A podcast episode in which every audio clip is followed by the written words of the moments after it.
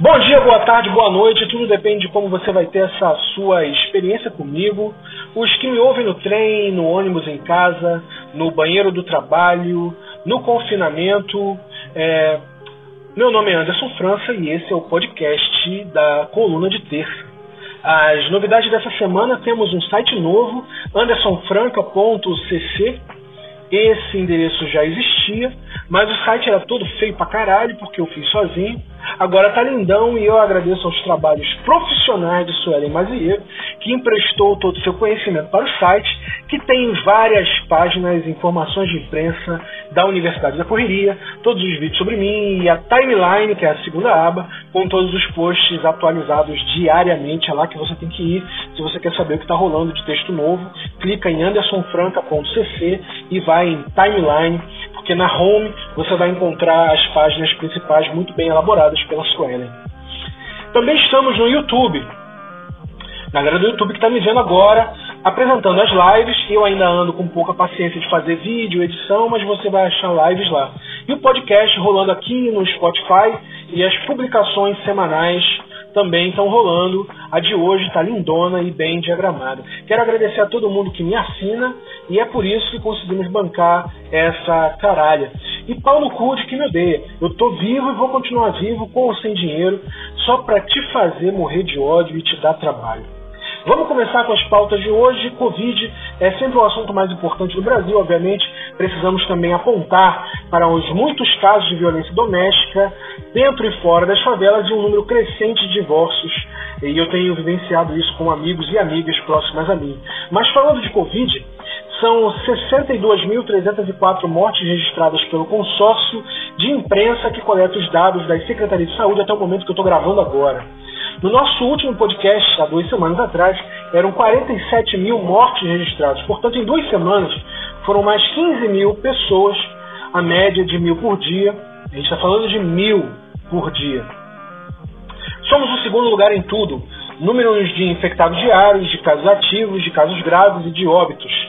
Somos no Brasil 1 milhão e 500 mil infectados. No mundo já somos 11 milhões e 100 mil infectados, ou seja, em qualquer cenário, a doença não parou de evoluir, ela está apenas concentrada na América Latina e América do Norte. Continuamos com uma marca de crescimento de quase um milhão de infectados por semana. Não sei se você lembra, mas a sexta edição da coluna de terça foi Norte Shopping, uma referência ao Norte Shopping Del Castilho, zona norte do Rio. E agora as prefe prefeituras abriram, inclusive a do Rio, abriram e liberaram o comércio. Então, essa semana, o governo de São Paulo disse que tinha chegado ao platô e disse isso no exato dia em que o número de infectados e mortos bateu um recorde. Mano, os caras não estão sendo sérios. Ontem o Leblon tacou foda-se coronavírus, foi isso. Lotaram a Dias Ferreira, cujos restaurantes abriram e a rua encheu de playboy e Karen. Pessoalmente, morrer toda a juventude do Leblon é uma bênção que Deus me dá. E eu não tenho qualquer empatia com essas pessoas. O problema é que não vai morrer só eles, mas os garçons, cozinheiros, a tia da limpeza, que moram na zona norte, oeste, favela, periferia e limpam as merdas deles lá no Leblon. Eu tenho para mim que o Brasil só vai evoluir depois que incendiar o Leblon e purificar a terra. Não sei, não, não quer dizer isso, não quer dizer que eu queira incendiar o Leblon e com as pessoas lá dentro. Eu não sou o Dória que faz esse tipo de coisa, né, parça? Mas se a pessoa quiser morrer abraçada ao seu pote de caviar, é o papo, né? Passa cada um morre da forma que achar mais digna. Mas o Leblon, na verdade, é uma grande ofensa à classe trabalhadora brasileira. A capital fluminense tem 58.615 casos de Covid e 6.689 óbitos é, confirmados pelo coronavírus, o que corresponde a cerca de metade dos registros do estado, a capital. Na manhã dessa quinta-feira, os leitos públicos para a Covid-19 na cidade estavam com 70% de ocupação nas UTIs e 39% das enfermarias. Essa notícia foi da Folha de São Paulo, aquela que me demitiu em 30 segundos. Mas se liga nessa aqui. Dados do SUS revelam que vítima padrão do Covid-19 no Brasil é homem, pobre e negro. O levantamento inédito mostra perfil dos brasileiros que perderam a vida em maior número por causa da pandemia. Em comum, eles têm a cor, a idade e a falta de oportunidades. Essa reportagem é do Marcelo Soares, com reportagens adicionais de Aline Cravo e Constância Tati para a revista Época. A sensação que dá é que está todo mundo perdido. Governos dizem coisas distintas, não há um discurso único, e você está em casa sem saber o que fazer. A Europa é aquele papo, fechou as portas. E o Bolsonaro está calado? Não. Mas está falando menos que o usual, porque está todo cagado de investigação dele nos filhos, e o Brasil, sinceramente, morreria, merecia uma morte mais digna. Eu vou fazer uma pausa aqui para passar o Pires. Essa iniciativa começou porque um grupo de leitores decidiu me apoiar. Eu não pedi nada, eles decidiram me apoiar depois que eu saí da Folha. Todo mundo sabe, sem aviso prévio. Mas eu decidi então, por conta desses apoios, devolver algo em troca. E a coluna de terça, eu publicava na terça, é uma publicação agora que sai com textos inéditos e tem quase 50 páginas, sai toda semana para quem é assinante.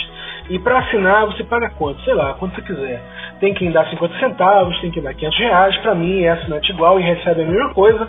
Quem me apoia, apoia porque conhece a minha mensagem e apoia mesmo. De modo que você pode me apoiar diretamente pelo Bradesco, por transferência bancária, se esse é o meio que você quer e pode usar. Ou pelo PayPal, ou pela plataforma de assinatura com planos mensais, você paga o valor que você define em apoia-se barra Anderson.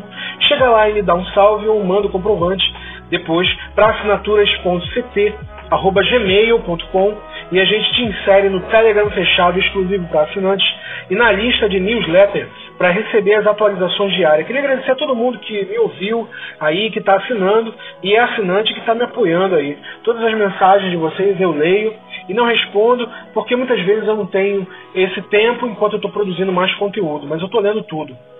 E uma pauta, agora voltando, simples que eu comentei antes na live, é sobre um texto da Camila. A Camila é colunista nossa e ela escreveu na coluna dessa semana. Ela disse que homens são abusados e são estuprados e não falam. Ela acompanha isso no consultório e na prática profissional dela. E muitos, inclusive, se suicidam. É, esse silêncio dos homens, né, no que diz respeito à sua sexualidade, eu converso muito com a minha companheira e foi ela que foi essencial para que eu pudesse descobrir, inclusive, a minha sexualidade na vida adulta. Hoje eu quero transar com ela, com todo mundo, e fizemos um debate aí hoje cedo sobre monogamia, mas eu percebi que meu público está muito conservador. Eu acho estranho hoje que os casais não conversam. Eu tenho liberdade para conversar sobre isso com a minha companheira e ela comigo, e eu tenho nela uma grande referência.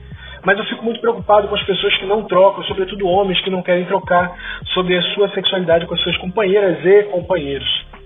Ainda sobre a relação público e influenciadores, essa semana um gamer e streamer se suicidou depois de cancel ser cancelado no Twitter.